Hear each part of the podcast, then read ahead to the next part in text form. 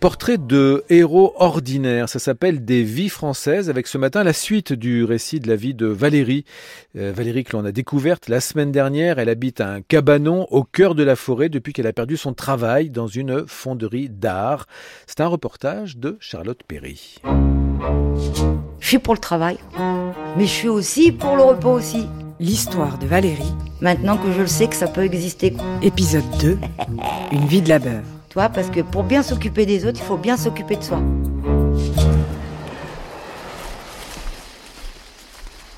On prend le petit chemin à travers la forêt. Là, pour aller jusqu'au deuxième cabanon, t'as 15 minutes. Regarde bien où tu mets les pieds. Ah, il y a des ronces quand même. Et là, au bout du chemin,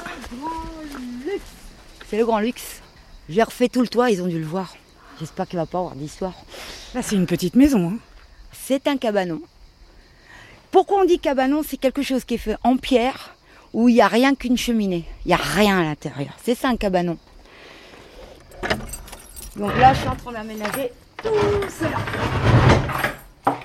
Voilà. Parce que moi, mon idée, c'est de venir ici vivre après et faire mon atelier à l'autre. Mais là-haut, là, j'ai juste jeté un petit coup d'œil. Ah, tu grimpes sur l'échelle, Ah bah oui. à laquelle il manque pas mal de barreaux. Ouais. Ça, c'est mon nid. Ah, Il y a ton lit qui est là. Voilà. Attends, je retire ça si tu veux t'asseoir. Vas-y, assis-toi.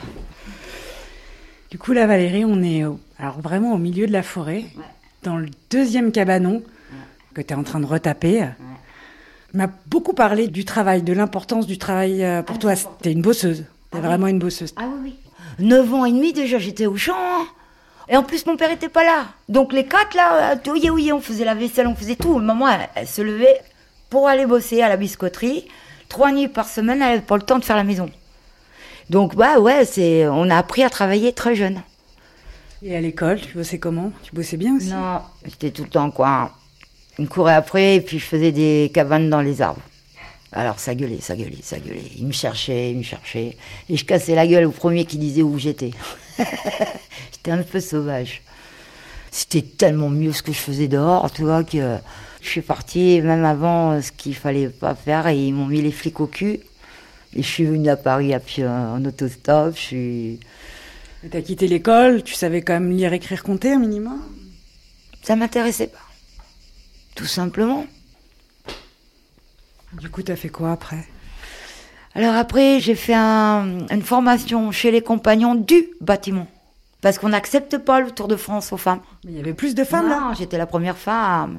Oh, Dieu. la première femme? J'étais la toute première, j'étais la seule femme. J'étais donc dans le câblage. Le premier boulot, c'était la grande tour de Montparnasse. C'est la boîte AGEC. Et un jour, il m'a demandé de faire de la publicité pour lui. J'ai dit non et il a voulu me virer. De la publicité. Il voulait m'afficher ma figure en disant la première femme du bâtiment. Tu t'imagines ta gueule partout dans Paris, non mais un truc de dingue quoi. Tu veux redescendre? Je vais descendre la première comme ça j'ai guidé ton pas. Et tu mets les pieds, regarde, sur les côtés. S'il casse, tu peux encore te rattraper. Que j'ai trouvé à la poubelle. Hein. Nickel. Après, tu fais un petit saut. Donc, tu vois, moi, je, je travaille correctement. Déjà. Ah, ça, c'est ta combinaison. Voilà, c'est ma combinaison.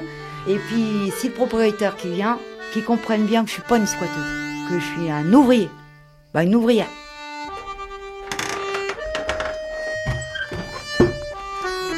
Comment tu trouves?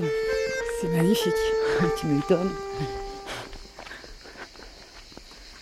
Bien là, il y a un tout petit peu d'air. Euh, voilà ce que- mon passe-temps. Je ramasse les clous, la rouge, je ramasse le verre. Quand je sais pas quoi faire, Tu nettoies la forêt, quoi. je nettoie. Bah ouais, je nettoie. Euh, les cartouches. euh. Quand je suis venue la première fois ici, il y avait plein d'arbres qui étaient tombés. Bah, j'ai tout découpé à la scie. Et euh, j'ai fait mon feu de bois ici. T'es arrivé quand la première fois ici, là, à ce cabanon Ouais, alors donc, euh, le stage, euh, je crois que c'était en 92 que je l'ai fait, le stage. C'était un stage de. euh, pour avoir le diplôme de fondeur d'art. Alors, parce qu'après L'électricité? Ah, après l'électricité, j'ai fait plein d'autres choses entre-temps, avant d'arriver en fonderie d'art. La fonderie, c'est Chapon. Et la fonderie Chapon. Tu as travaillé combien de temps alors chez Chapon? 15 années. Combien? 14 à 15 années. Et le mec, il a été impressionné parce que j'avais une connaissance sur la cire. Et quand j'ai ramené le diplôme, il aurait dû m'augmenter. Mais il voulait pas que je fonde. Pourquoi il voulait pas que tu fondes? Bah, je t'explique. Quand tu sais tout faire, faut te payer. Moi, j'avais le diplôme de fondeur, donc ça veut dire que je pouvais prendre le moulage, la patine, le, le, le ciselage. Je pouvais faire ce que je voulais. Il y avait que deux seules personnes qui avaient le diplôme de fondeur d'art. Mon chef d'équipe et moi. Et en plus, 2006, j'aurais passé à 2002. J'avais réussi à avoir mon diplôme et au mieux de me récompenser, il me punissait. Et donc, je suis montée effectivement au bureau et la secrétaire, donc à un moment donné, elle m'a mal parlé et effectivement, la seule chose que j'ai fait, j'ai fait ça sur le bureau.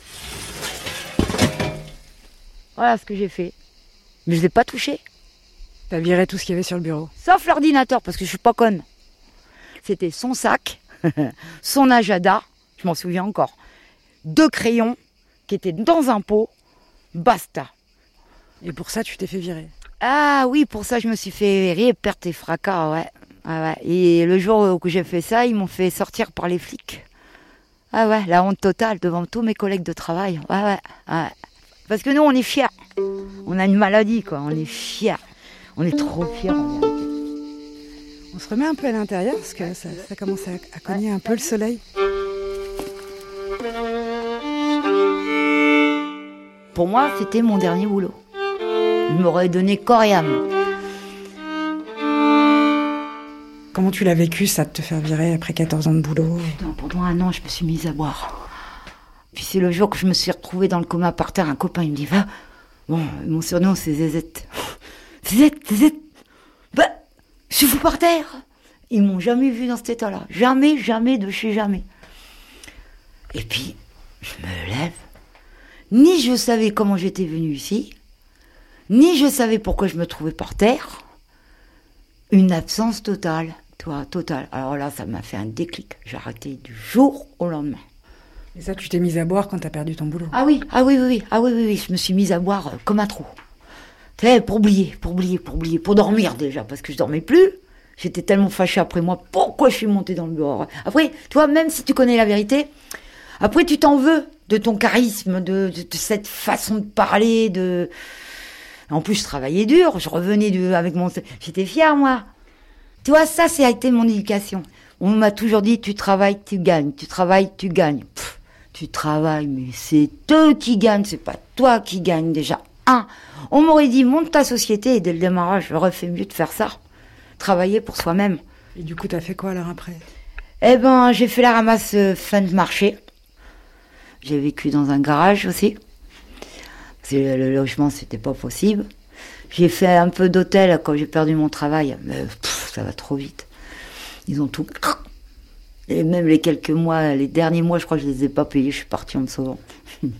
bah oui, quand t'as pas d'argent, faut s'envoler. Donc ça. Et puis bon, quand tu as décidé de juste survivre, ben du coup, euh, effectivement, les dettes, tu, tu les oublies, quoi.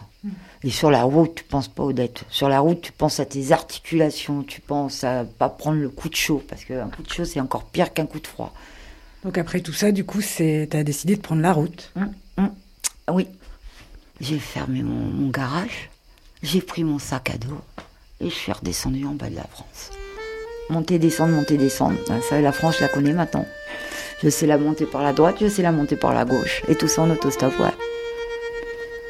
Plus jamais je me laisserai commander comme ça. Où on prend tout mon argent et qu'on me laisse un reste. Je veux plus. Je préfère encore euh, vivre dans la misère plutôt que vivre pour euh, ce salaire de misère. La vie de Valérie, donc. Et le dernier épisode de cette rencontre, ce sera la semaine prochaine. La chronique s'appelle Des vies françaises et un grand merci à Charlotte Perry.